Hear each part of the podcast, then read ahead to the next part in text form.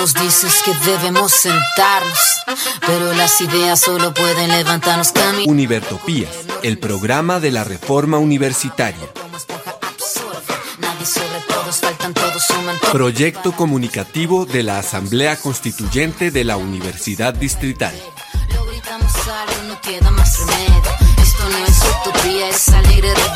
Por una educación como derecho y bien común. Escúchenos en frecuencia libre en las redes sociales y los espacios de encuentro ciudadano de la universidad, el campo y la ciudad.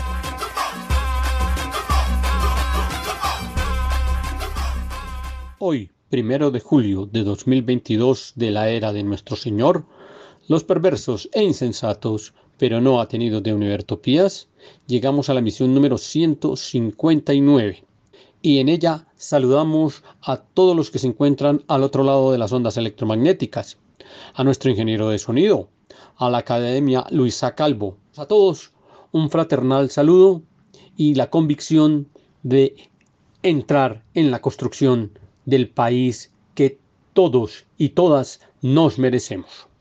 En esta emisión, finalizando la décima semana del periodo académico 2022-1, trabajaremos en noticias externas lo que viene en la construcción de nación. Una revisión rápida al modelo capitalista de producción y sus posibles transformaciones. En noticias de la universidad, en noticias externas, lo que viene en la construcción de nación, con base en el informe de la Comisión de la Verdad y con base en el programa del Pacto Histórico para su gobierno de los próximos cuatro años lo que implica revisar rápidamente cuál es el modelo capitalista de producción y dentro de él cuáles son los posibles modelos de desarrollo. En Noticias de la Universidad hablaremos sobre la Asamblea Universitaria. ¿Qué viene ahora para la Asamblea Universitaria? ¿Cómo viene esto del proceso de reforma? Y finalmente, el camino empedrado de los profesores ocasionales y catedráticos. ¿Cómo va lo de los pagos? ¿Cómo va su contratación? ¿En qué anda su posible desarrollo a la planta o su vinculación a la planta de la Universidad Distrital. Iniciemos pues con nuestra zona musical. Soy Colombia, de Cumbelé, tema ganador de el concurso Canta por la Paz.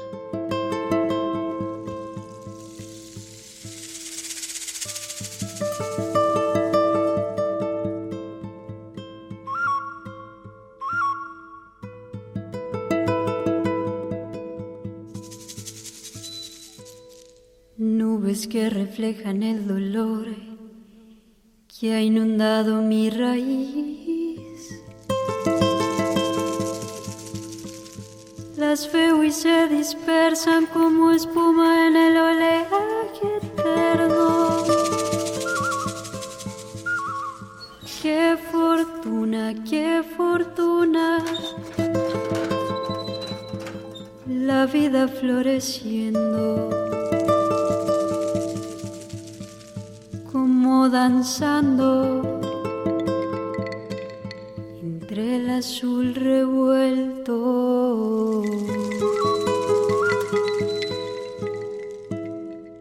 Desde mis ojos era ayer inalcanzable. Paz añorada, libertad del alma, dame el aliento para sanar el tiempo tiempo y el silencio. Y quiero mirarte, voy a acercarme al paraíso infinito que hay en tus venas. Tierra inmensa, infatigable, inmarcesible.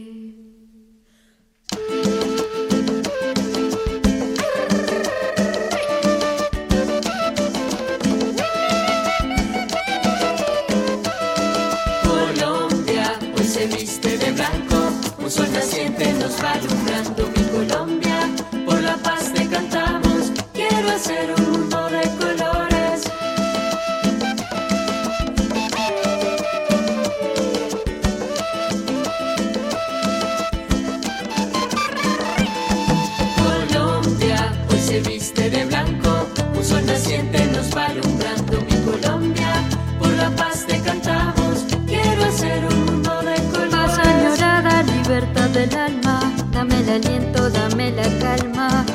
Sanar mi tierra. Dame la esperanza. Colombia hoy se viste de blanco, un sol naciente nos va alumbrando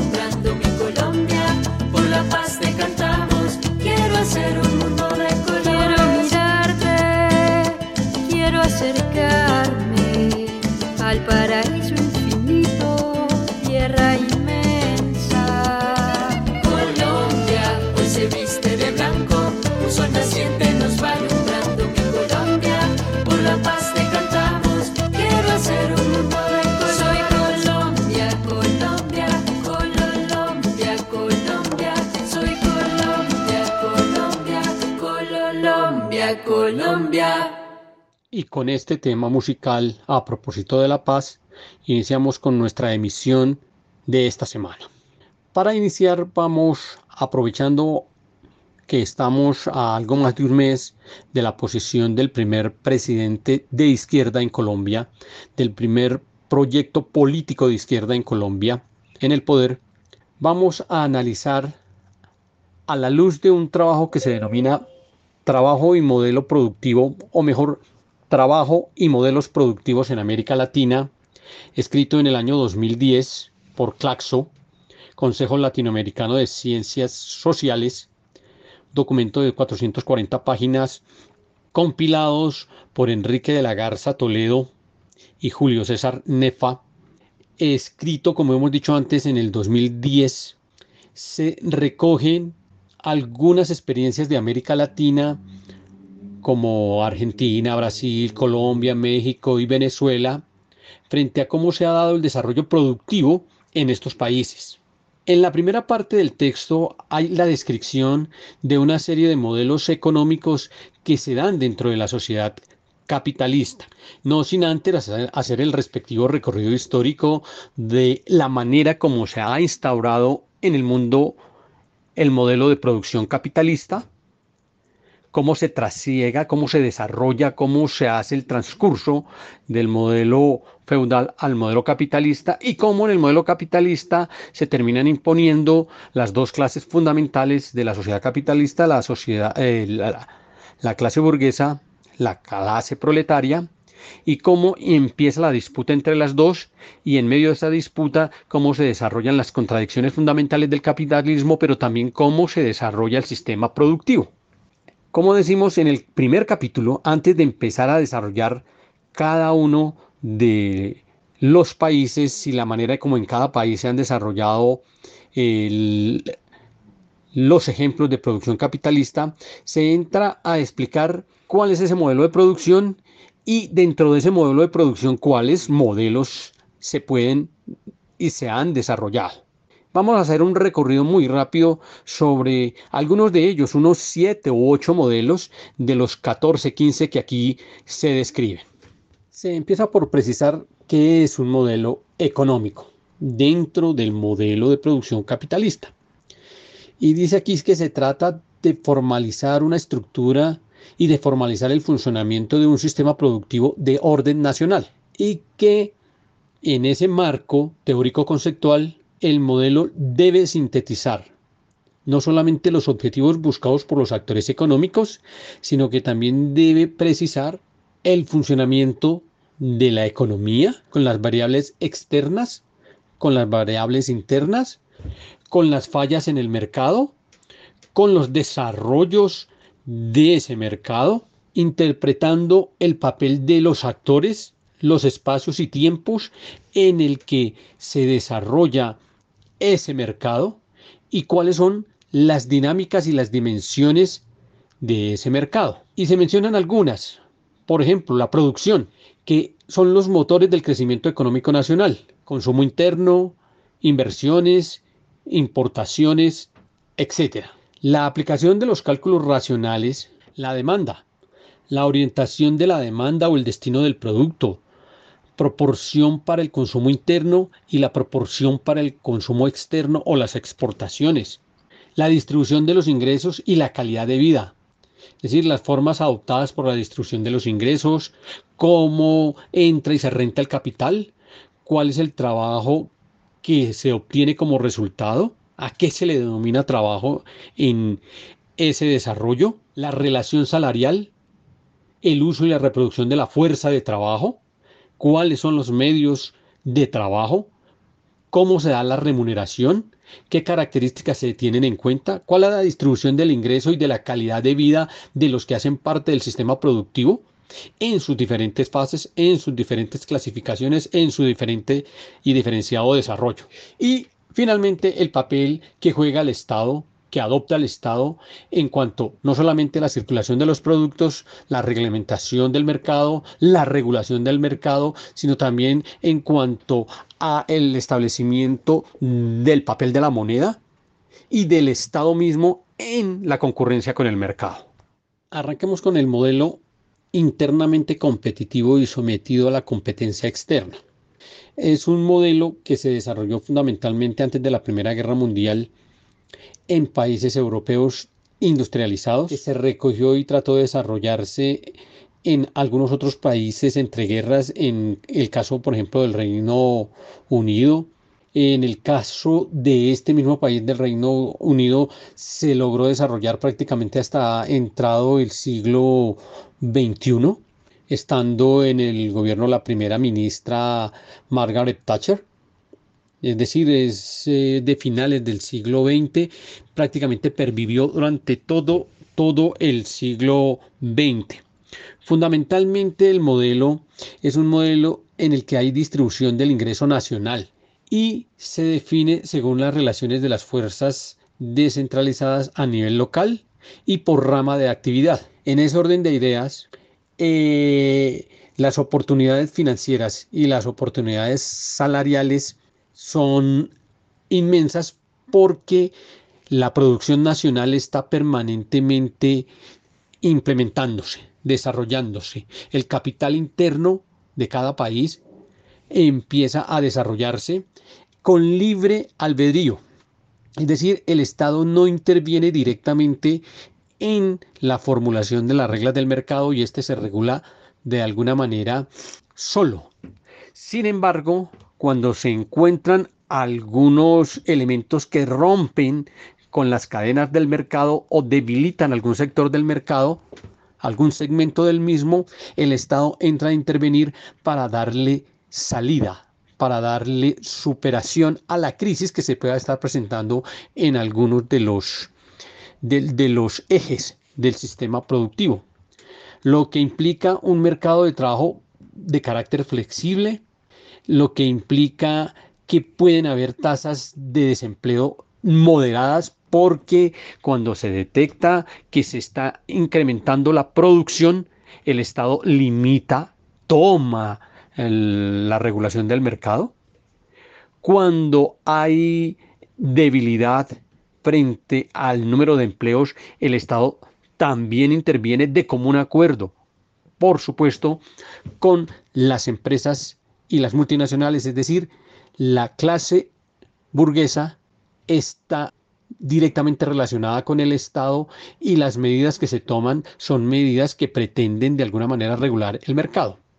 Se pretende entonces que el mercado se regule autónomamente, pero cuando hay rupturas, el Estado ingresa a hacer regulaciones que permitan que se dé continuidad al modelo. Un segundo modelo es el internamente competitivo y basado en un consumo interno limitado. Se caracteriza fundamentalmente por un crecimiento impulsado por el consumo interno y por una distribución de ingresos concentrada.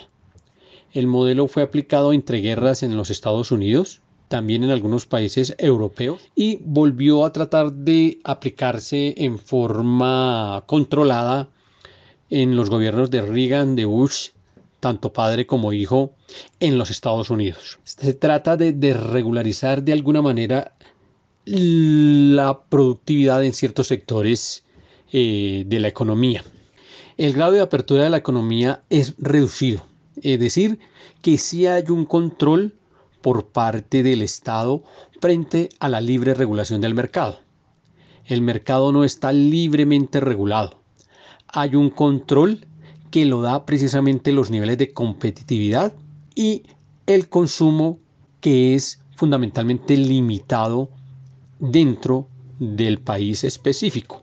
Entonces hay productividad en bienes estandarizados, hay estructura de mano de obra de carácter calificado, se permite el desarrollo de acciones de corte reivindicativo sindical para mejorar las condiciones de los trabajadores.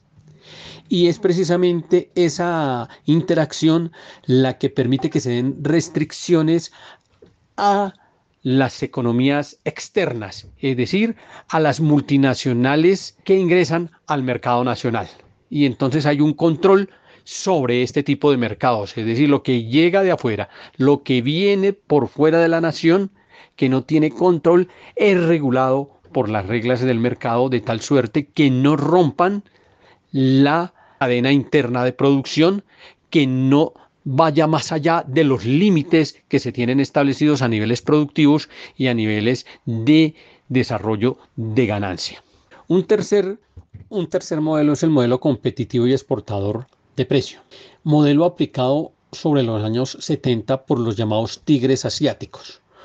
Fundamentalmente lo que hacen es aprender del desarrollo científico, de la productividad científica con amplio desarrollo tecnológico, desarrollan mucha mano de obra calificada, desarrollan muchos hombres y mujeres capaces de constituirse en una fuerza de trabajo de carácter primario, pero también de carácter científico, se desarrolla la investigación en ciencia y tecnología, se trae mucho trabajador eh, del área intelectual del extranjero, se copia tecnología, se apropia de esa tecnología y a partir de allí todos los productos entran en una competencia desaforada para ser exportados a unos precios que entran en las reglas del mercado. Se compite fundamentalmente a nivel internacional por copar mercados con productos altamente tecnificados y altamente desarrollados.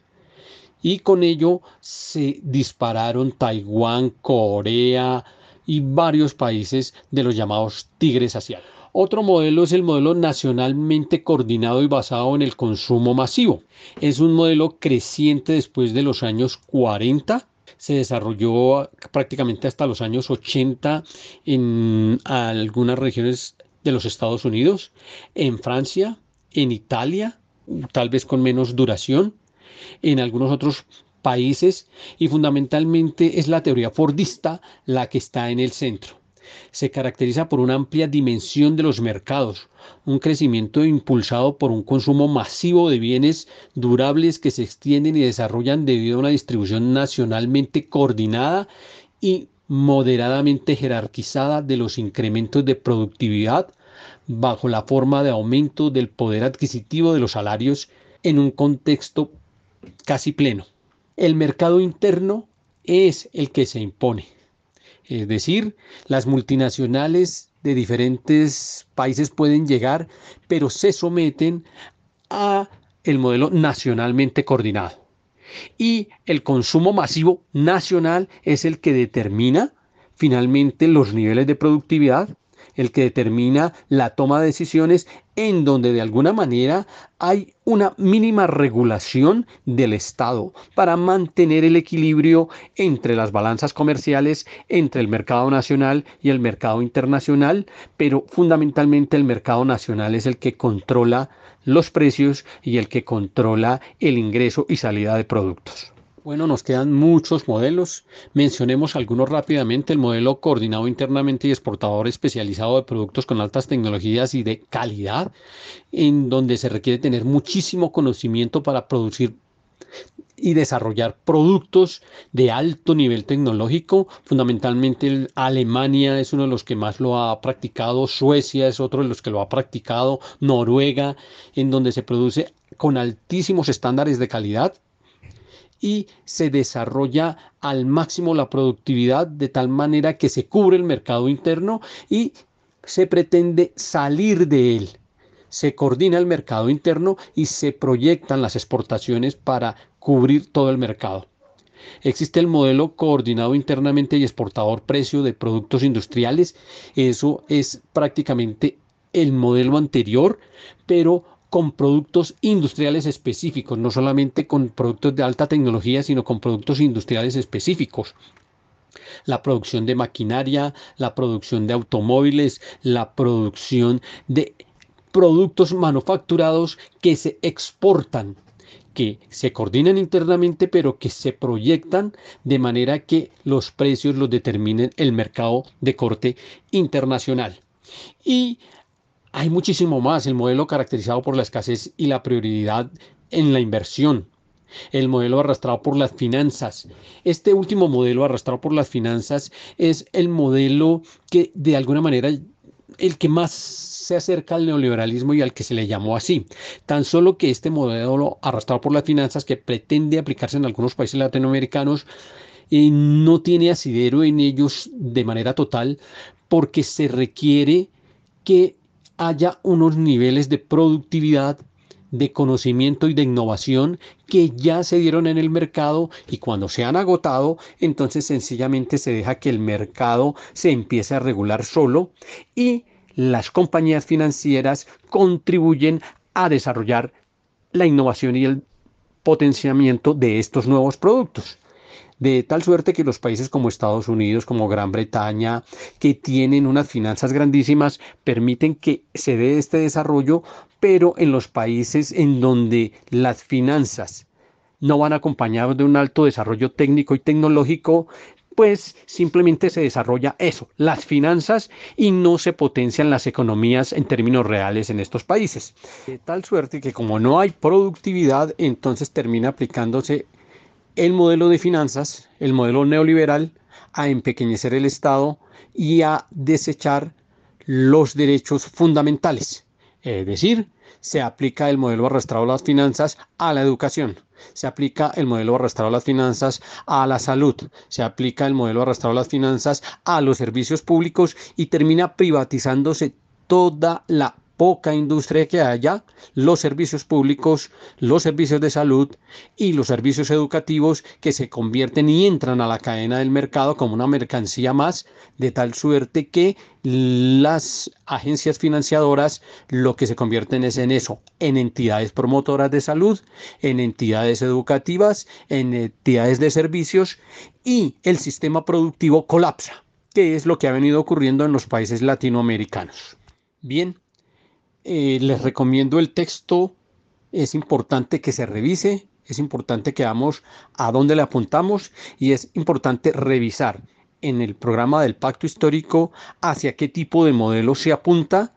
Hay que revisar de acuerdo a la firma de, perdonen otra vez la redundancia, los acuerdos de La Habana en el 2016, hacia qué modelo se puede apuntar y con base en la presentación que ha hecho la Comisión de la Verdad en la manera como se desarrolla el conflicto en el campo, en la manera como se desarrolló el conflicto en las zonas rurales, en las producciones campesinas, cómo se puede avisorar un modelo que siendo productivo realmente eleve los niveles de la población a mejores niveles de equidad, de ganancia, no solo de ganancia, sino de como dice el eslogan de la campaña El Pacto Histórico, vivir sabroso, vivir bien, no vivir llenos de dinero, pero sí vivir en condiciones dignas a la luz del buen vivir. Y con esto nos vamos a nuestra siguiente zona musical. Como estamos en homenaje a la paz, un canto por Colombia, colectivo de artistas y gestores colombianos que se han unido desde el año 2019 para manifestar su inconformidad con la situación que vive el país, especialmente en temas educativos y culturales. Aquí, Marta Gómez, Victoria Sur, María Mulata, Lucio Feluit y otros más.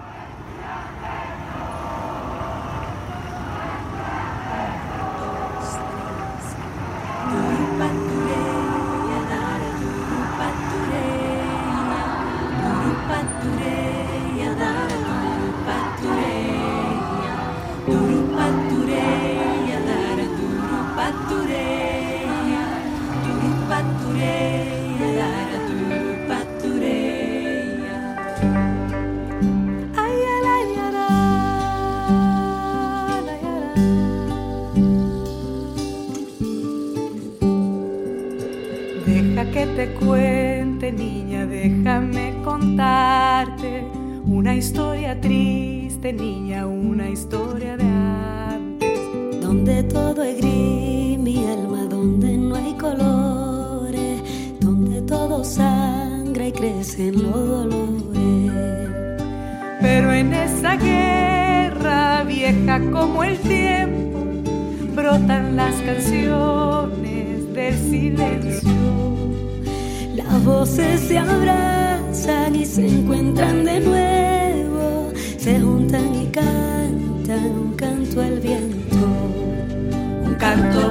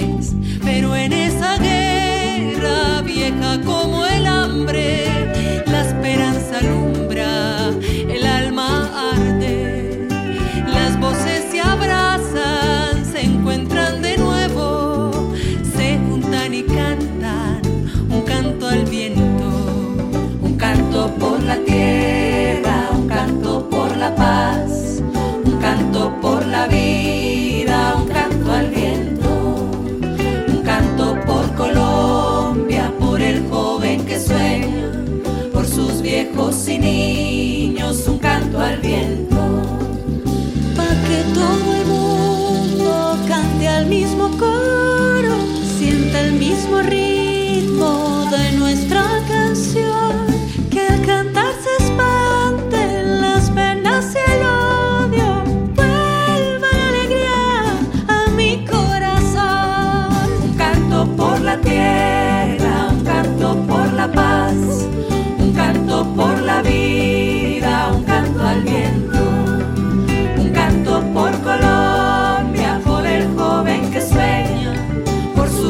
viejos y niños, un canto al viento.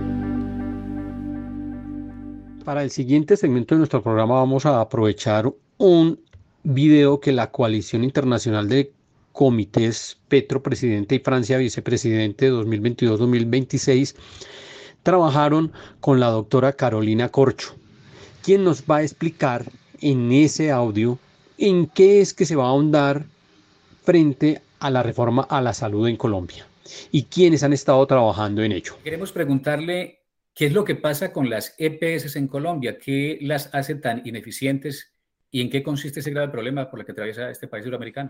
Bueno, mucho, muchísimas gracias, un saludo a toda la audiencia por permitirme explicar este tema tan importante para el país. Lo primero que tenemos que tener claro es que, ¿qué es un EPS? Un EPS es un intermediario particular para administrar recursos del Estado. No es un asegurador privado, no, porque no tienen reaseguros, no tienen capitales propios, no es un prestador de servicios, algunas tienen clínicas y hospitales, pero la idea no es, no es general, en general no tienen clínicas y hospitales, es un intermediario de recursos públicos del Estado. Esa figura no existe en ningún sistema de salud en el mundo. A ningún Estado se le ocurre que uno va a crear, en el caso colombiano cuando empezó la ley 100, se crearon 200 intermediarios para administrar un sistema de salud en el cual pues evidentemente esto no salió muy bien. En Colombia se han liquidado más de 100 EPS. El problema es que después de estas liquidaciones quedan deudas billonarias, porque estamos hablando de mucha plata, con las clínicas y los hospitales y nadie responde. Acaba el liquidador de Café Salud, un EPS, decir, no podemos responder por 7.2 billones de pesos. Eso es una quiebra feroz para clínicas, hospitales, médicos, enfermeras que no les pagan y eso no lo regula nadie. Porque lo que hizo el Estado fue crear un poder fáctico con sus recursos, eso es aproximadamente 60 billones de pesos al año, con rendimientos financieros que no se reinvierten en el sistema. El, el secreto mejor guardado en Colombia es ¿Qué se hace con los rendimientos financieros de los billonarios recursos de la salud? Llevamos 30 años que no sabemos qué pasa con esos rendimientos financieros. ¿Quién se queda con eso? Eso debería ser reinvertido para comprar medicamentos, atender niños, con un incentivo perverso. El incentivo perverso del intermediario es neguemos servicios, porque entre más niegue servicios, más me puedo hacer esas platas y para eso tengo que cooptar los organismos reguladores del Estado. Si un ministro de salud se les enfrenta, aunque nunca nadie ha intentado, pues efectivamente tienen todo el poder del mundo para poder generar una dinámica de ingobernabilidad del sistema eh, eso es un diseño institucional perverso. No se entiende cómo Colombia ha durado tres décadas con eso. ¿Cuál ha sido el resultado en términos de la vida de los colombianos? En Colombia cada dos, dos minutos, tres minutos se presenta una tutela, tutelando el derecho fundamental a la salud.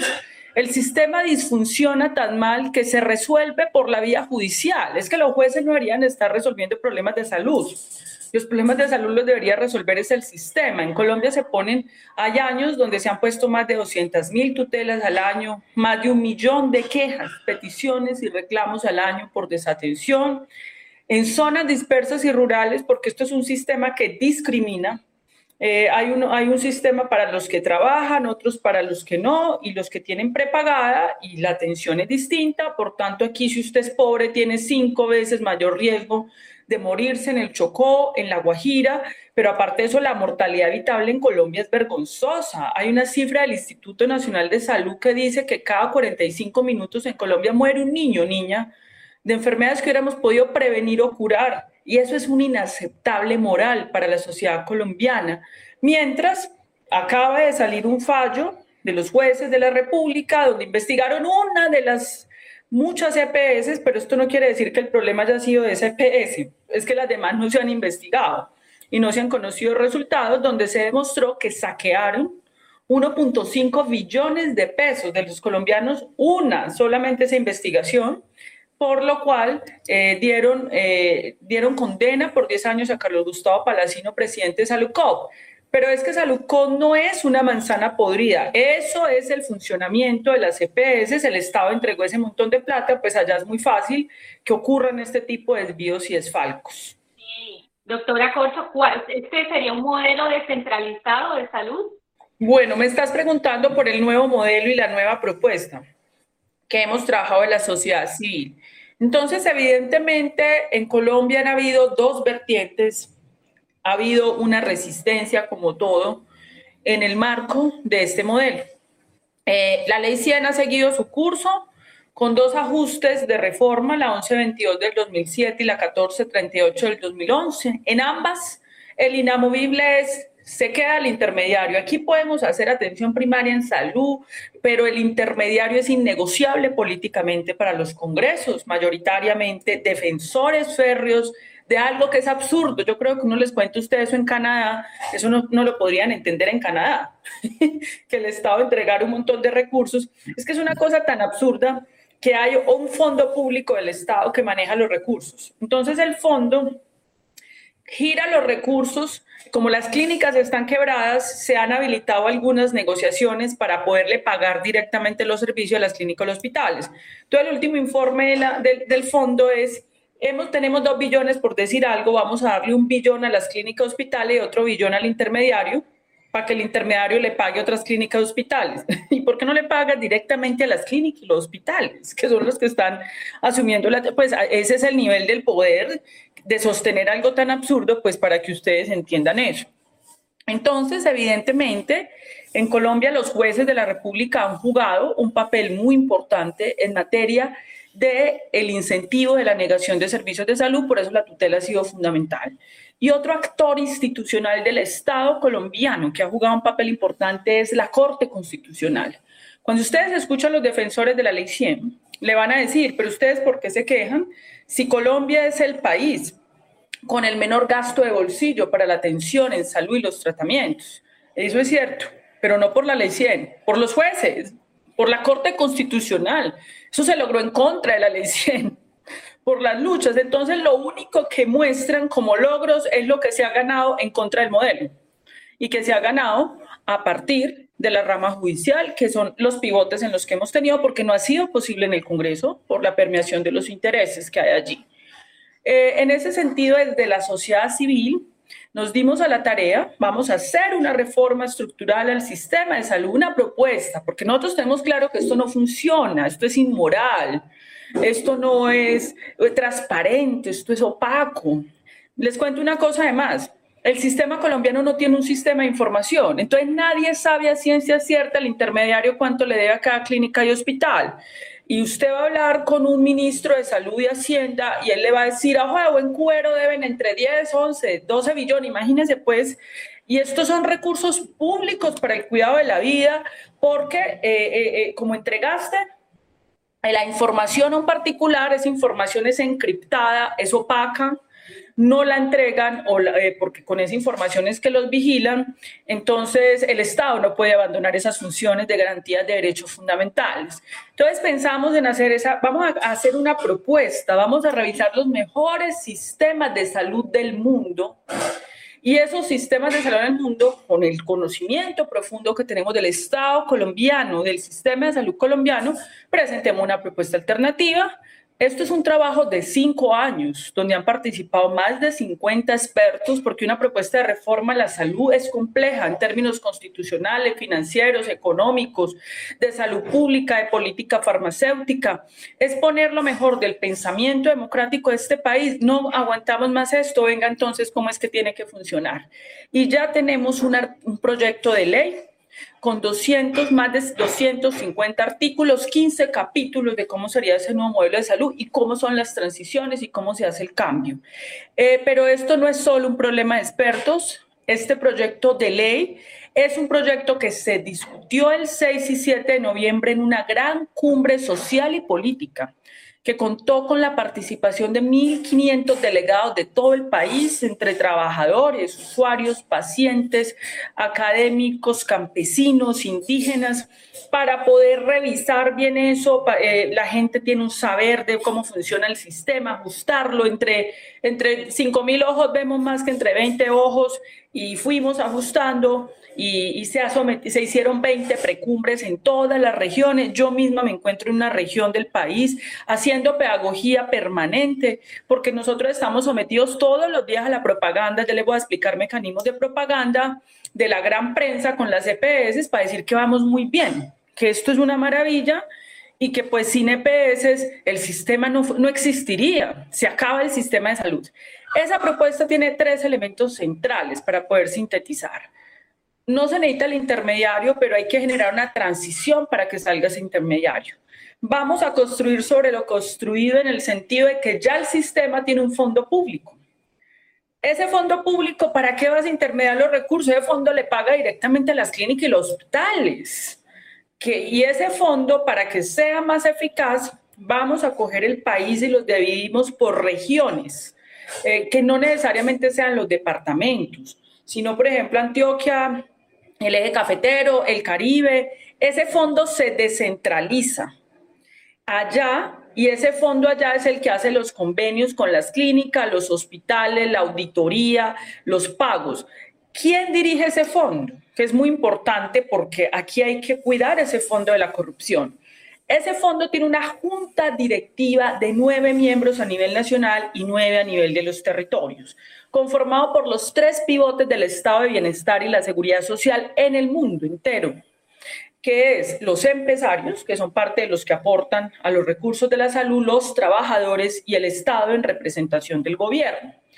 Esos nueve que son funcionales, son personas con funciones públicas, que el problema que nosotros tenemos es que la EPS son particulares, son SAS, manejan millones de recursos públicos, por nadie conoce esa junta directiva, no le, no le responden a nadie, no, aquí es con funciones públicas, nombran de libre nombramiento y remoción un gerente, obviamente tiene que haber unos perfiles. Eh, ese gerente de ese fondo es un funcionario público que tiene que responder de manera permanente por los giros el sistema tendrá un sistema de información donde se cuelgan todos los convenios que se hicieron con las clínicas, las transacciones, los pagos, de manera que pueda haber un control social y político sobre estos recursos. Si se descubre corrupción, porque hay muchos mecanismos, como es de libre nombramiento y remoción, pues se puede bajar ese gerente. Pero ese fondo no funciona, no se mueve solo, tiene que rendirle informes a un órgano rector del sistema de salud, que es un Consejo Nacional de Salud, donde va a estar la representación de la sociedad civil colombiana en todos los trabajadores, los gremios empresariales, las universidades del sector salud, las enfermeras, los médicos, el gobierno con varios miembros. Ese consejo es el que discute las políticas públicas de salud. Mire, se está aumentando el suicidio en el país, vamos a hacer una política, el piso tarifario, tiene que haber tarifas únicas para los tratamientos. En este momento no hay tarifas únicas, la EPS decide con quién contrata y quién no paga, nadie sabe cómo pagaron, cuánto. Es que es una cosa muy oscura y muy opaca. Entonces, ese Consejo Territorial recibe permanentemente informes de esos fondos, luego el que vaya a robar allá, el país entero se va a dar cuenta y porque va a ser muy vigilado. Ese Consejo Nacional se descentraliza en los departamentos donde van a estar las secretarías de salud, la sociedad civil, que también van a hacer control sobre esos fondos. Entonces vamos a hacer un control muy importante los recursos públicos de la salud, porque tienen función pública. Además tenemos un capítulo específico de sanciones disciplinarias penales Aquí se han muerto 1.400.000 colombianos de muertes evitables, se han puesto 200.000 tutelas, donde colombianos estuvieron en riesgo de perder su vida, perder un órgano, y no pasó nada. Aquí no pasa nada. Esto también tiene que haber unas responsabilidades penales, disciplinarias y fiscales por la vulneración del derecho fundamental a la salud. Ese es uno de los puntos centrales de cómo funcionaría. ¿Qué dice? Ah, que ustedes le van a entregar la plata de la salud a los clanes corruptos de las regiones. ¿En qué momento el alcalde y el gobernador pueden intervenir en el fondo? En nada. Claro, el, gobernador podrá tener un miembro en la junta directiva descentralizada o los gobernadores, porque son varios departamentos. Pero es que es un miembro de nueve y es un funcionario de libre nombramiento y remoción. Entonces, por supuesto que aquí no es que el gobernador vaya a manejar la plata. ¿Cómo, cómo se haría? ¿Cómo se financiaría este nuevo ah, modelo de reforma a la salud? ¿Cómo se financia hoy? El, ¿Cómo se financia el sistema hoy? El sistema tiene dos fuentes de financiación. Una son los recursos para fiscales de los aportes de los trabajadores. En Colombia, si tú eres un trabajador de planta, la plata te la sacan para aportar a la salud. Y los trabajadores de prestación de servicios también, si usted no paga la seguridad social, no le pagan su, su prestación de servicios. Y el segundo recurso que financia hoy la salud es el presupuesto general de la nación de los impuestos de los colombianos. ¿En qué cambia esto? en que hoy los colombianos tenemos que pagarle al intermediario el 10% de todos los recursos de la salud, es decir, de 60 billones se quedan con 6 de entrada por administrar el sistema. Nos vamos a ahorrar eso. Antes va a haber más financiación. Recuperamos 6 billones. ¿De dónde más va a haber plata? Como, como vamos a tener control sobre el recaudo de esos recursos, vamos a obtener rendimientos financieros. Muy bien el sector financiero, sí, pero los rendimientos financieros vienen a reinvertirse al sistema. Va a haber más plata con lo que hay aquí. Pero aparte de eso, nosotros en este momento tenemos una financiación del 7% del PIB. Creemos eh, un sistema de salud como el canadiense, como el inglés, son sistemas con una financiación del 8% del PIB de esos países. El sistema de salud de los Estados Unidos invierte el 15% y no es mejor que el inglés. El mejor sistema de salud es el inglés. Estados Unidos no tiene cobertura porque mucha plata, pero en un montón de intermediarios aseguradores privados. Entonces, el hecho, no en, Colombia hay una redistribución inequitativa, es decir, lo que nosotros tenemos es un sistema ni siquiera de mercado, un sistema donde unos particulares traen rentas del Estado. Entonces, eso se acaba con este nuevo modelo y tenemos esos recursos, pero creemos que para que tengamos una mejor financiación, tenemos que llegar al 9% del PIB. Un punto porcentual del PIB es equivalente entre 10 y 11 billones de pesos.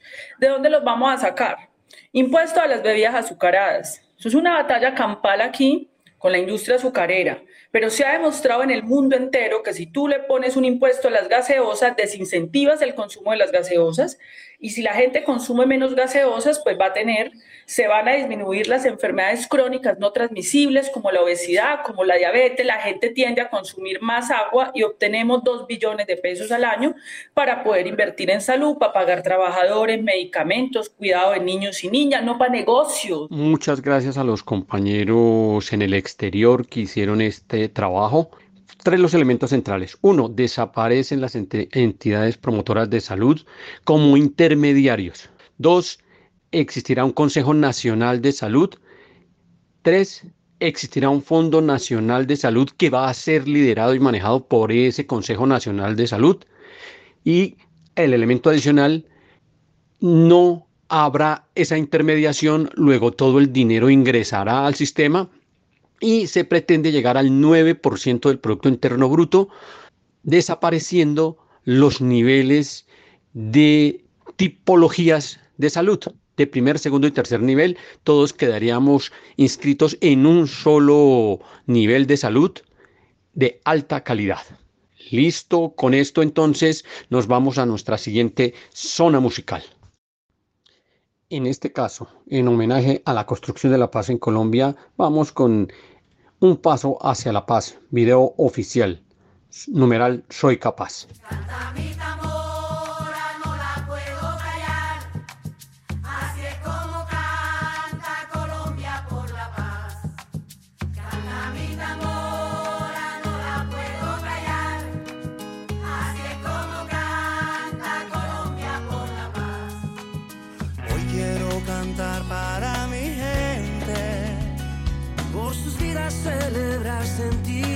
Estoy presente. Nubes blancas alcanzar, libre se siente. Como un nuevo despertar, mirarnos diferente. Y volvernos a encontrar y acordarnos del ayer. Del momento en que dejamos de soñar. Ya no voy a desistir, ay, con tu amor seré capaz. Ya pasamos 100 años de soledad.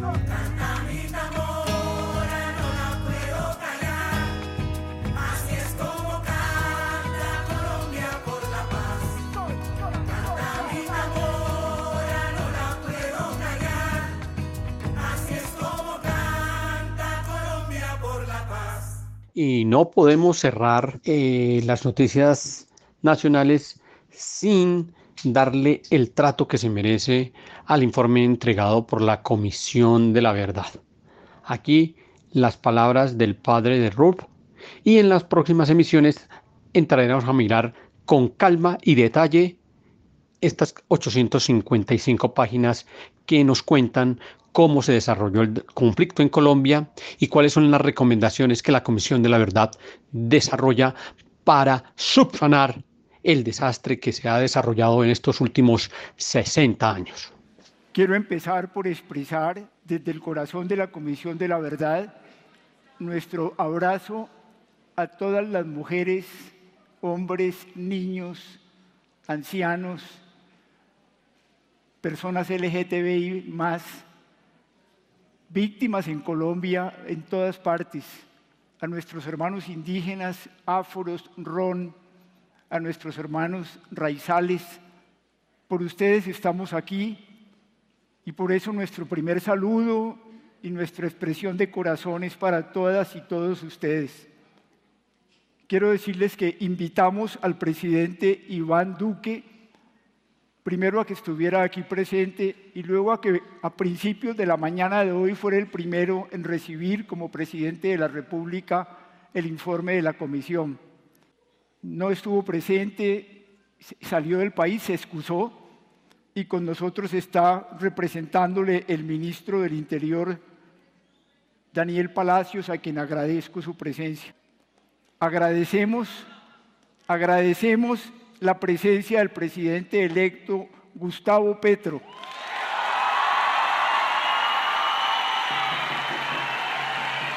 Gracias, Gustavo.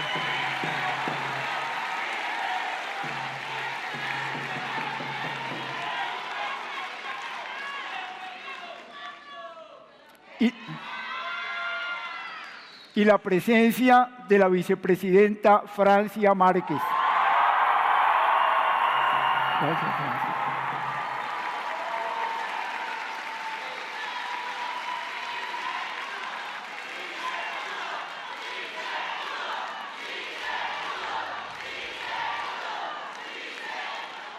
Traemos un mensaje de esperanza y futuro para nuestra nación vulnerada y rota, verdades incómodas que desafían nuestra dignidad. Un mensaje para todas y todos como seres humanos más allá de las opciones políticas, de las culturas y las creencias religiosas, de las etnias y de los géneros.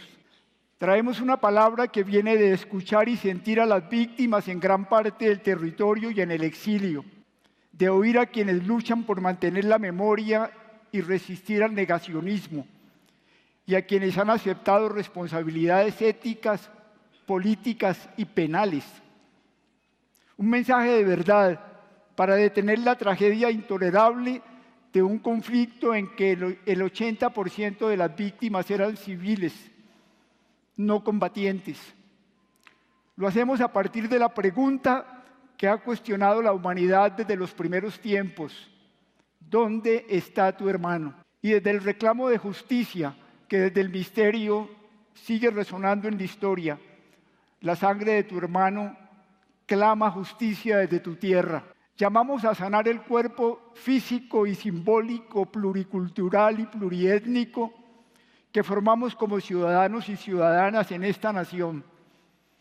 Cuerpo que no puede sobrevivir con el corazón infartado en el Chocó, los brazos gangrenados en Arauca, las piernas destruidas en Mapiripán, la cabeza cortada en el Salado, la vagina vulnerada en Tierra Alta, las cuencas de los ojos vacías en el Cauca, el, estómago reventado en Tumaco, las vértebras trituradas en Guaviare, los hombros despedazados en el Urabá, el cuello degollado en el Catatumbo, el rostro quemado en Machuca, los pulmones perforados en las montañas de Antioquia y el alma indígena arrasada en el Baupés. Llamamos a liberar nuestro cuerpo simbólico y cultural de las trampas del temor, las iras, las estigmatizaciones y las desconfianzas, a sacar las armas del espacio venerable de lo público, a tomar distancia de los que meten fusiles en la política, a no colaborar con los mesías que pretenden apoyar la lucha legítima con ametralladoras. Convocamos a proteger los derechos humanos y poner las instituciones al servicio de la dignidad de cada persona, las comunidades y los pueblos étnicos.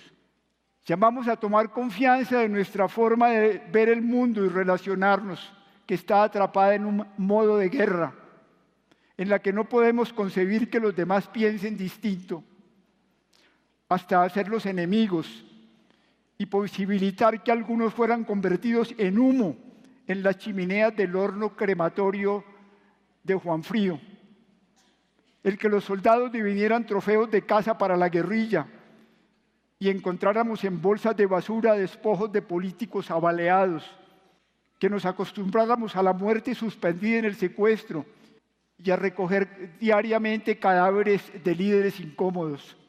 Llamamos a aceptar responsabilidades éticas y políticas con sinceridad del corazón.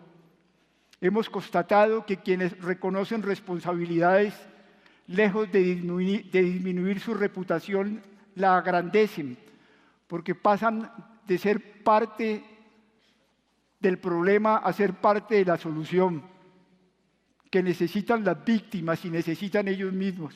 Esta nación tiene la riqueza conmovedora de su pueblo, la multiplicidad de sus expresiones culturales, la profundidad de sus tradiciones espirituales y la tenacidad laboral y empresarial para producir condiciones que satisfagan la vida anhelada.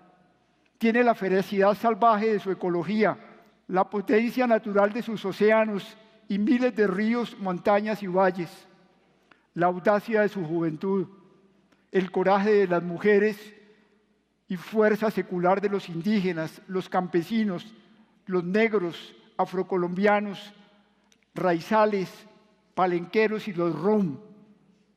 Al mismo tiempo, paradójicamente, es una sociedad excluyente con problemas estructurales nunca enfrentados, con la voluntad política y la grandeza ética que era indispensable, la inequidad, el racismo, el trato colonial, el patriarcado, la corrupción, el narcotráfico, la impunidad, el negacionismo, la seguridad que no da seguridad.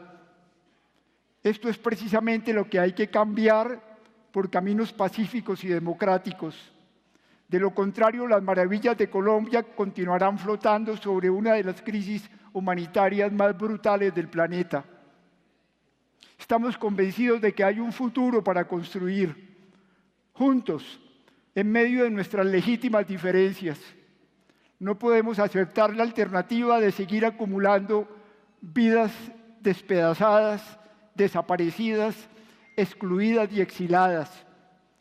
No podemos postergar el día en que la paz sea definitivamente un deber y un derecho de obligatorio cumplimiento. Fuimos 11 los comisionados y comisionadas nombrados, nombrados por el Comité de Escogencia que estableció el acuerdo de paz. Venimos del acompañamiento a comunidades y víctimas y procesos sociales y culturales. Y debemos nuestro origen al coraje de estos grupos que forman el movimiento de la paz, los derechos humanos y la reconciliación. Somos una de las tres entidades que forman el sistema de verdad, justicia y reparación. Y agradecemos aquí la presencia de la Jurisdicción Especial para la Paz y de la Unidad para encontrar a las personas desaparecidas. Dedicados a este esfuerzo, murieron nuestros compañeros comisionados Alfredo Molano, y Ángela Salazar. Alfredo, que hasta su último día anduvo ríos, caminos y páramos en la pasión por los campesinos. Y Ángela, que gastó su fuerza y alegría al lado de las comunidades hasta que una noche de Urabá el COVID nos la arrebató. Siguiendo el reglamento, elegimos a quienes tomaron el relevo de nuestros amigos. Dos meses antes de concluir el informe final, un comisionado, Carlos Guillermo Ospina, decidió retirarse. Durante más de tres años, como se ha escuchado, hemos oído a más de 30.000 víctimas en encuentros personales y colectivos, en las casas de la verdad, en el exilio, y particularmente a las comunidades afrocolombianas, indígenas, en las compañías gitanos y entre los raizales. Hemos estado en más de 24 países en el exilio, en los núcleos o nodos, y hemos recibido, como se dijo, también más de mil informes. Hemos escuchado a todos los expresidentes de la República vivos, Ernesto Samper, Juan Manuel Santos, César Gaviria, Andrés Pastrana y Álvaro Uribe así como a intelectuales, periodistas, artistas, políticos, obispos, sacerdotes y pastores. Y nos hemos reunido muchas veces con las fuerzas militares, que con el liderazgo del general Javier Ayala, aquí presentes, aquí presente, como comandante del Comando Conjunto de Transición, dirigió la contribución a la verdad desde las distintas, instancias de la fuerza pública. Hemos escuchado a comparecientes ante la JEP y tenido reuniones y actos de reconocimiento con los excombatientes de las FARC, los miembros del Partido Comunes, exintegrantes de las demás guerrillas, los exparamilitares del Pacto de Ralito y otros responsables que están en las cárceles. La Corte Constitucional prolongó por siete meses nuestra vigencia en respuesta a la solicitud de las víctimas y organizaciones de derechos humanos para poder recuperar el tiempo reducido por la pandemia. Hemos tenido el apoyo del Sistema de Naciones Unidas y todas sus agencias, del Secretario General de Naciones Unidas, el Consejo de Seguridad, la Misión de Verificación y el Fondo Multidonantes, y recibido el soporte claro y discreto del Papa Francisco, de Estados Unidos con USAID, de todos los países de América y de Japón. Hemos contado con más de 200 aliados internacionales que incluyen agencias bilaterales, el International Center for Transitional Justice y fundaciones privadas como Porticus, Ford, Open Society y Rockefeller, entre otras. En el encuentro con la comunidad internacional que conoce de guerras, nos ha impresionado el aprecio que dan al proceso de paz en Colombia como una de las noticias positivas en un mundo en conflicto y como una de las negociaciones más serias entre un Estado y una insurgencia poderosa. Constatamos la solidaridad con las víctimas y el apoyo al proceso de paz de la comunidad internacional frente a la indiferencia de grandes sectores de nuestra sociedad que parecen no tener conciencia del sufrimiento de millones de compatriotas por causa de la guerra. Aunque hay nuevas formas del conflicto armado, aunque hay zonas del país donde las comunidades consideran que ahora la inseguridad es peor, somos conscientes de que no estamos en los tiempos en que la FARC-EP llegaron a controlar la iniciativa de la confrontación y cuando el paramilitarismo en el grado mayor de terror alcanzó a ser una alternativa a las puertas del poder. Tiempos en que las desapariciones y los secuestros se contaban por centenas, los desplazamientos por cientos de miles y todas las camas del hospital militar estaban copadas por heridos de guerra. Lo ganado en el acuerdo de paz de noviembre de 2016 es una realidad. Nuestro pueblo conoció en el año 2017 el más tranquilo de los años vividos en medio siglo. Conoció lo que significa la paz y no va a renunciar a ello. Y si bien los planes de desarrollo con enfoque territorial, PEDET, se limitaron a proyectos demostrativos, validados sí por la misión de verificación de la ONU, estos mismos y la elección al Congreso de las Víctimas en las circunstancias especiales de paz y finalmente la elección de Gustavo Petro muestran que vamos a ir más allá en la paz, hasta que amemos la vida, como lo hemos cantado en los territorios. Recibimos la misión de esclarecer en tres años y medio la verdad de este conflicto armado de más de seis décadas, dignificar a las víctimas, alcanzar la convivencia en los territorios y establecer caminos de no repetición. Hicimos con decisión y en medio de presiones, oposiciones, riesgos y el COVID lo que nos fue posible. Hoy, con esta declaración y con este volumen, entregamos al país el resultado del informe final.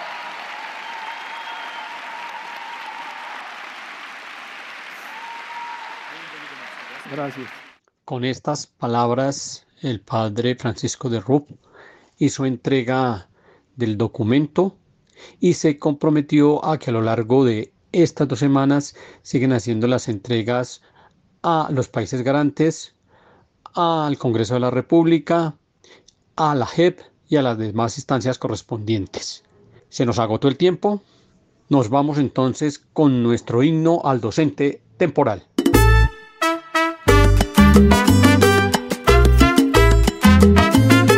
El docente ocasional y de cátedra en cuestión la están pasando muy mal en toda nuestra nación.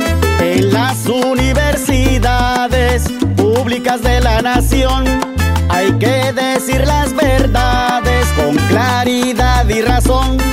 Hay docente ocasional y de cátedra precarios con exceso laboral, pero de bajos salarios. Dicen que no es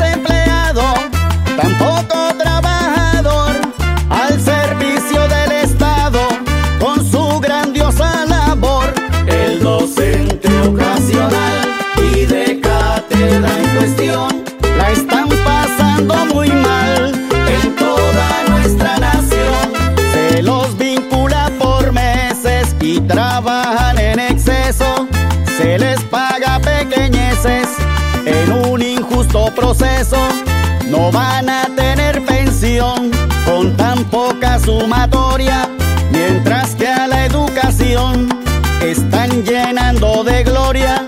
Luchemos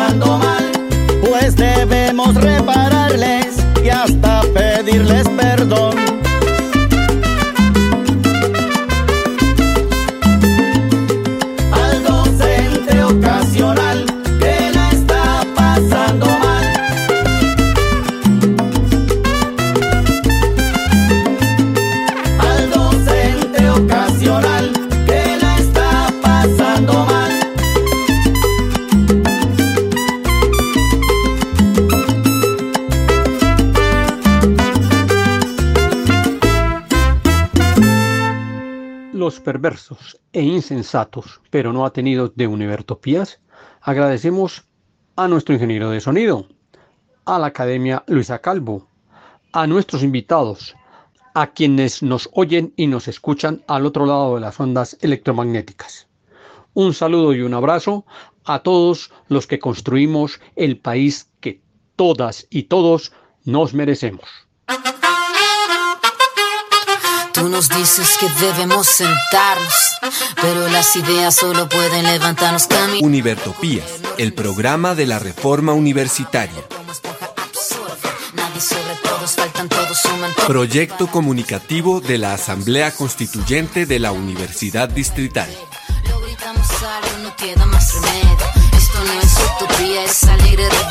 Por una educación como derecho y bien común. Escúchenos en frecuencia libre en las redes sociales y los espacios de encuentro ciudadano de la universidad, el campo y la ciudad.